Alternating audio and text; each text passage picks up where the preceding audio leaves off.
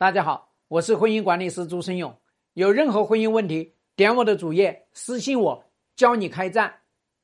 老公说已经不爱这个世界了，因为你逼着他去分手，所以他回来，他已经人生没有目标了，他唯一的目标就是就想去挣钱。别的事情都不想提，那我告诉你，你老公的意思是我只要多有一点钱，我就在老婆面前多有一点自由，我就多有一点移情别恋的底气。他说的是这个，你以为他真的不爱这个世界了？不是的，他是不爱这个家庭氛围，不爱你这个老婆去干涉他，这才是他的不爱。你以为他真的什么东西不爱？所以我们经常说呢，当你去跟一个移情别恋的男人去看他的这个状态，你不用看移情别恋的这个男人，你发现了他就很愤怒，你要求他分手，他就很痛苦、很难过；你要求他认错，他就要跟你犟着干，他就要体现他这个男人的尊严。等到你逼得他没办法，他分手，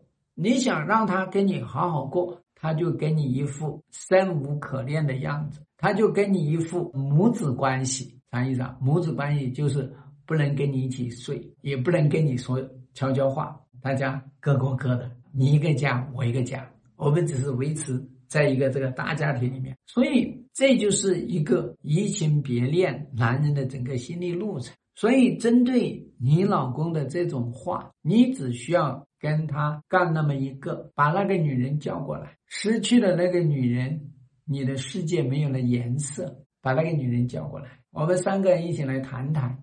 现在你觉得这个世界没有啥意思，所以你要知道，这是因为他跟那个女人分手，分了，把气全都撒在你身上，这是关键。希望对你的婚姻有所帮助。更多婚姻细节，私信我。要开战。请行动。